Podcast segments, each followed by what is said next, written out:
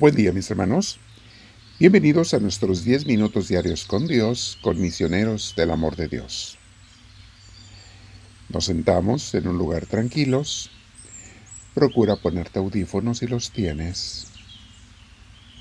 Y vamos a tener la espalda recta, nuestros hombros y cuello relajados. Respiramos profundo, mis hermanos. Si puedes, cierra tus ojos ayuda. Y respiramos profundo dejando que, que la paz de Dios entre a nuestro interior. Lo invitamos. Le decimos, Espíritu de Dios, ven a mí, te lo pido. Espíritu Santo, ven y tómame, guíame, enséñame, te lo pido, Señor. De antemano te agradezco por escuchar mi oración y te pido, Espíritu Divino, que, que no me dejes que te quedes conmigo y que me guíes todo el día, no solo en este momento. Gracias, Señor. Respira profundo, mi hermanita, mi hermanito, con mucha paz. Quédate en esa paz de Dios. Y vamos a meditar y aprender el día de hoy para luego orar. El tema de hoy se llama ¿Cómo vencer las tentaciones? Las tentaciones, mis hermanos, son los enemigos del alma, los enemigos del alma, porque son los que destruyen el alma, la vida espiritual. La tentación y el tentador, que van juntos casi siempre, el enemigo, el diablo, eh, quieren destruir nuestra vida espiritual, que no haya nada interno, bueno, santo de Dios que no haya una relación santa con Dios, que nuestra vida sea más bien carnal, mundana y haciendo cosas que nos van a destruir. La tentación por eso es tentación, porque te lleva a algo que te va a hacer daño, pero no se presenta como algo malo. Vamos a meditar en eso. Entonces hay que conocer cómo trabajan las tentaciones y el tentador, porque no podrás vencer a tu enemigo si no lo conoces. Mientras más lo conozcas, más podrás vencerlo y no dejarte engañar. Mientras mejor lo conozcas a tu enemigo, más fácil podrás también evadirlo. Porque a veces se trata de evadirlo, no dejar que ni siquiera que te ataque, que te tiente. En cuanto empieza, rechazarlo, pero tienes que distinguirlo. Tener ese sexto sentido alerta para darte cuenta cuando el tentador y la tentación comienzan por algo pequeño a actuar en ti. Primero les voy a dar algunos puntos a saber. Número uno, las tentaciones siempre se nos presentan como algo muy atractivo y antojable. No como algo malo, no, no, no, sino como algo muy atractivo, delicioso y antojable.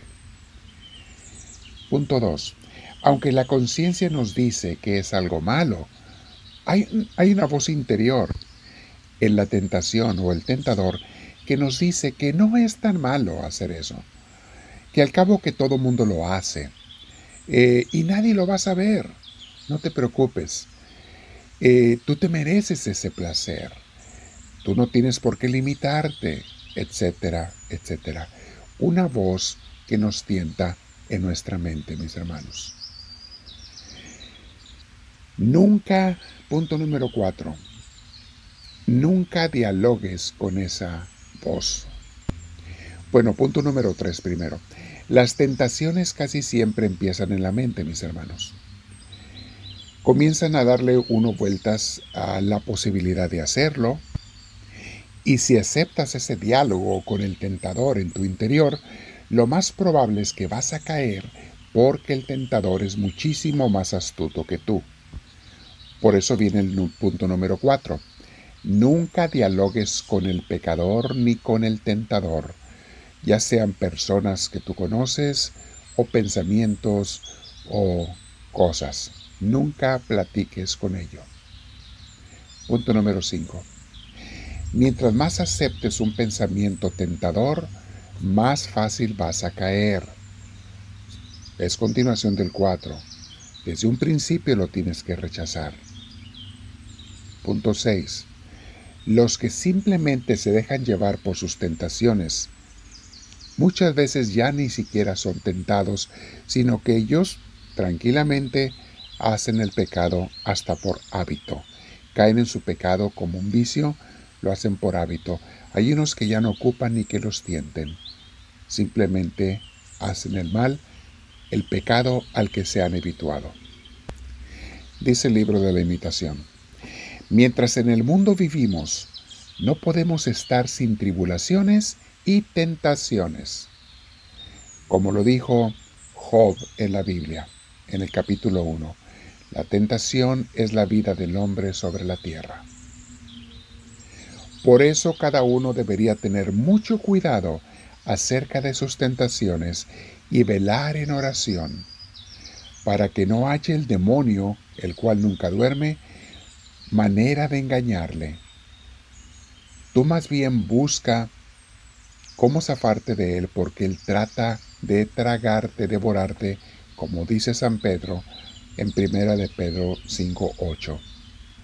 Dice así: Sean prudentes y manténganse alerta, porque su enemigo el diablo, como un león rugiente, anda buscando a quien devorar. Luego dice el autor, Ninguno hay tan perfecto ni tan santo que no tenga algunas veces tentaciones, pues no podemos vivir sin ellas, siempre las habrá. Y es cierto, mi hermana, mi hermano, no importa qué tan santo y perfecto seas, siempre va a haber tentaciones en esta vida. Otro punto del autor del libro. Mas las tentaciones son muchas veces utilísimas al hombre, aunque sean graves y pesadas, porque en ellas es uno humillado, purgado y enseñado. Todos los santos por muchas tribulaciones y tentaciones pasaron. No hay religión tan santa, ni lugar tan secreto que no haya en él tentaciones y adversidades. No se puede vencer con solo huirlas, mas con paciencia y verdadera humildad nos hacemos más fuertes que todos los enemigos. Otro punto. El que solamente quita el mal que se ve y no arranca la raíz, poco aprovechará antes tornarán a él más presto las tentaciones y se hallará peor. Yo les digo, mis hermanos, conoce cuáles son tus puntos débiles y tus lugares y tus ocasiones de pecado. Todos tenemos diferentes puntos débiles, mis hermanos, y diferentes situaciones, lugares o personas que cuando nos acercamos a ellos somos más tentados. Entonces, ¿para qué te acercas o vas a esos lugares, a esas personas, a esas ocasiones de pecado? Si tú ya sabes que eres débil, ¿para qué lo haces? Dice el autor, el principio de toda mala tentación es la inconstancia del ánimo y la poca confianza en Dios porque como la nave sin timón la llevan a una y otra parte las olas, así el hombre descuidado y que desiste de su propósito es tentado en diferentes maneras. El fuego prueba al hierro y la tentación prueba al santo. Vamos a meditar, mis hermanos. Piensa un rato con Dios. ¿Cuáles son mis puntos débiles, mis tentaciones? ¿Cómo me engaña el enemigo? ¿Lo voy a reconocer o no? Tengo que ser bien honesto. Y las tentaciones son parte de la vida. No es pecado ser tentado. El pecado es cuando uno acepta la tentación. Voy a quedarme en oración con mi Señor pensando en mis debilidades, en las ocasiones de pecado y cómo tengo que evitarlas. Háblame, Señor que tu siervo te escucha.